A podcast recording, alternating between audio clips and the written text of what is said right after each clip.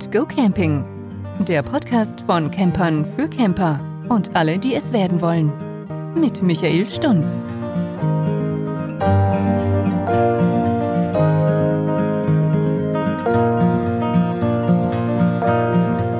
Ja, hallo, willkommen zu einer neuen Folge. Ich hoffe, ihr hattet ein paar schöne Ostertage. Auch wenn wir natürlich nicht wegfahren durften zum Camping. Hoffe, ihr habt's Beste draus gemacht und konntet euch trotzdem ein wenig erholen. Aber kommen wir jetzt zum Thema der heutigen Sendung, beziehungsweise der heutigen Podcast-Folge. Ich möchte euch ein wenig über die Tauchpumpe im Wassertank erzählen, beziehungsweise über die Wasserhähne im Wohnwagen, was man machen kann, wenn die defekt sind. Anfangen möchte ich mit dem Wasserhahn. Und zwar, ja, wie stellt ihr fest, dass jetzt euer Mikroschalter im Wasserhahn kaputt ist? Ganz einfach. Ich hatte auch schon den Fall, wenn ihr jetzt zum Beispiel an dem, an dem Wasserhahn dreht, damit Wasser gelaufen kommt und es klackt und äh, an der Pumpe passiert aber nichts, dann ist es schon mal mit großer Wahrscheinlichkeit der Mikroschalter. So, wenn ihr dann zusätzlich noch zum Beispiel eure Toilettenspülung ausprobiert oder einen anderen Wasserhahn und der funktioniert, dann ist es auf jeden Fall der Mikroschalter dann vom Wasserhahn. Ja, ich habe mir dann einen beim Obelink besorgt, der ähnlich war von der Größe und so. Dann gibt es halt verschiedene, die man sich aussuchen kann. Im Prinzip haben sie aber alle dasselbe System. Anschluss ist gleich, Mikroschalter ist irgendwo verbaut. Gut, bei den einen kann man an der Seite drehen, bei dem anderen hat man oben den Hebel zum Aufdrehen. Ja, ist halt ganz unterschiedlich. Bei mir war jetzt der Ein- und Ausbau beziehungsweise Aus- und Wiedereinbau von dem neuen nicht ganz so einfach, war aber eigentlich nur dem geschuldet, weil ich nicht wirklich gut dran kam. Unter dem Waschbecken ist bei uns halt noch so ein kleines Schränkchen und die Öffnung ist nicht wirklich groß und ja, ich musste mich halt schon ziemlich verrenken, dass ich überhaupt irgendwie da unten reinkam. Aber zu guter Letzt hat's dann doch funktioniert. Wichtig ist, ihr dürft jetzt kein Strom auf dem Wohnwagen haben. Und wie gesagt, der Ausbau ist ganz einfach. Ich habe dann angefangen und habe erst die Stromkabel abgezogen. Die waren bei mir an so einer Klemmleiste angeklemmt. Da müsst ihr euch dann halt merken, wie die Polung angeschlossen ist. Und ja, dann habe ich den Schlauch abgemacht, die Schlauchschelle gelöst und dann abgezogen. Ja, das war in dem kleinen Schrank da auch ein bisschen fummelig, weil ich halt nicht gut dran kam. Aber zum Schluss hat dann der Schlauch verloren und ich habe ihn doch noch abgekriegt. Ja, und zu guter Letzt habe ich dann die Mutter gelöst, womit der Wasserhahn unten drunter ja befestigt ist und dann kann man halt alles komplett nach oben rausziehen und dann kann man den neuen genauso einsetzen, wie man den alten rausgeholt hat. Ich habe dann zuerst die Mutter unten wieder dran geschraubt, den Schlauch wieder dran gesetzt, Schlauchschelle festgezogen und dann wieder die Kabel draufgesteckt. Ja. Dann Strom auf den Wohnwagen gegeben und den Wasserhahn ausprobiert.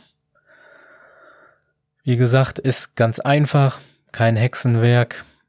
In meinem Fall musste ich mich halt ein bisschen verrenken, aber ansonsten dürfte eigentlich für jeden relativ leicht machbar sein. Was ich euch aber an Werkzeug empfehlen kann, ist eine Wasserpumpenzange, ein Schlitz beziehungsweise Kreuzschraubendreher, vielleicht noch eine Lüsterklemme, da kommt es jetzt halt drauf an, wie ihr an die Kabel kommt. Vielleicht ist es je nachdem einfacher, alte Kabel durchzuschneiden und nachher mit einer Lüsterklemme wieder zu verbinden. Muss man halt im Einzelfall gucken. Dann eine Lampe unten drunter, definitiv, damit man ordentlich was sieht. Und äh, ja, auf jeden Fall Handtücher. Wenn noch Wasser im Schlauch drin ist und dann ein bisschen was daneben geht, dass man direkt aufwischen kann. Ja, das war's zum Tausch des Wasserhahns beziehungsweise zur Armatur. Kommen wir jetzt zur Tauchpumpe.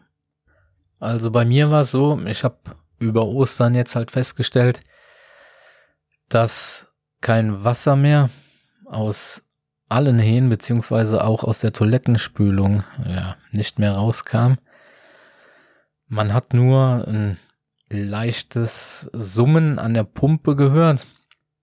Aber wie gesagt, nirgendwo kam Wasser raus. So, und dann habe ich dann das Wasser, was aufgefüllt war, erstmal wieder abgelassen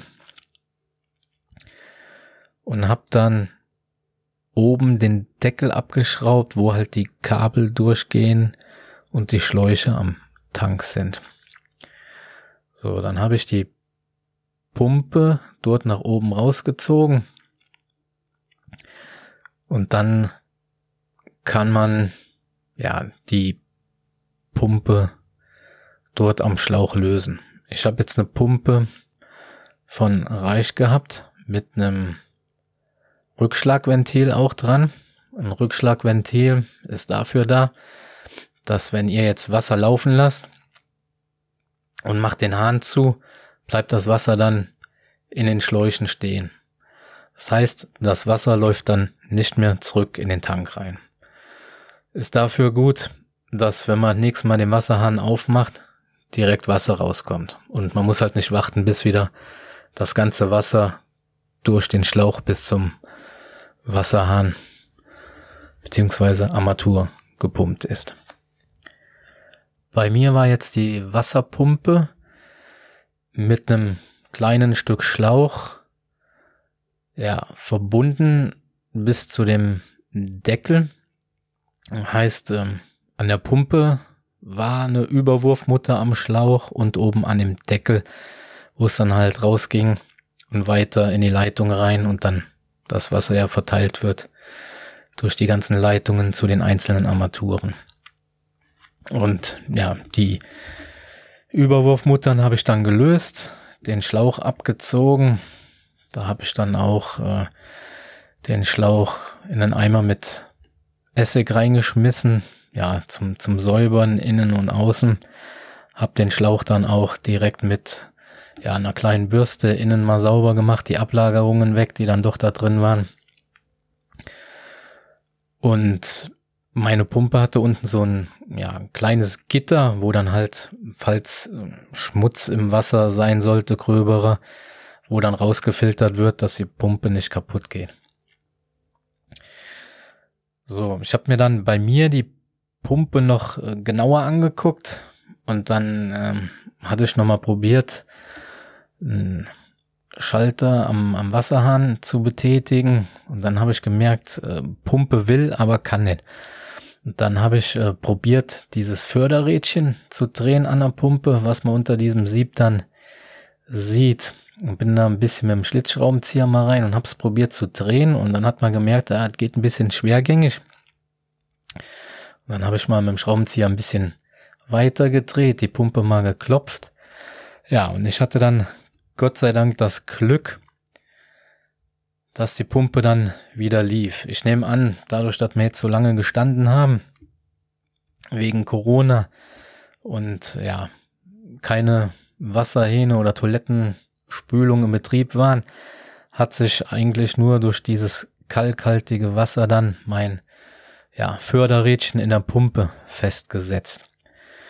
Ja, ich habe dann alles wieder ja in umgekehrter Reihenfolge dann natürlich wieder zusammengebaut.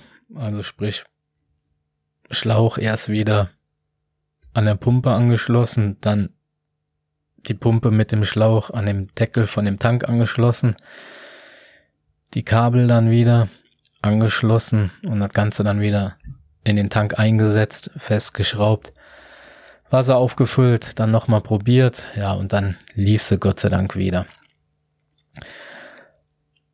Gut, ich habe jetzt keine Pumpe getauscht, habe Glück gehabt, aber das ist halt eine Möglichkeit, wo ihr gucken könnt, was zuerst aussieht halt wie eine kaputte Pumpe.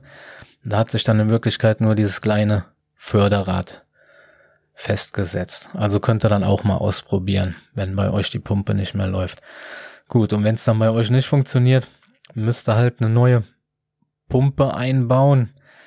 Aber ja, ist im Prinzip dasselbe, als wenn ihr die alte wieder einbaut. Ihr müsst halt nur gucken, wenn ihr eine neue euch besorgt, dass die ungefähr die gleichen Daten hat wie die alte Pumpe. Bei mir stand es jetzt auf der Pumpe auch drauf. Fördermenge, wie viel Liter in einer Minute und ja, das sollte dann in etwa gleich sein. Und ja, wie gesagt, der Tausch ist kein Problem. Ich musste bei mir die Kabel nur abziehen. Die waren ja mit so, so Kabelsteckern halt verbunden. Und ja, wenn das nicht wirklich gut funktioniert, dann habt ihr auch wie die, also die Möglichkeit, wie bei den Armaturen, wenn man nicht gut drankommt, müsst ihr eine Lüsterklemme dann dazwischen machen. Und dann sollte dann auch funktionieren.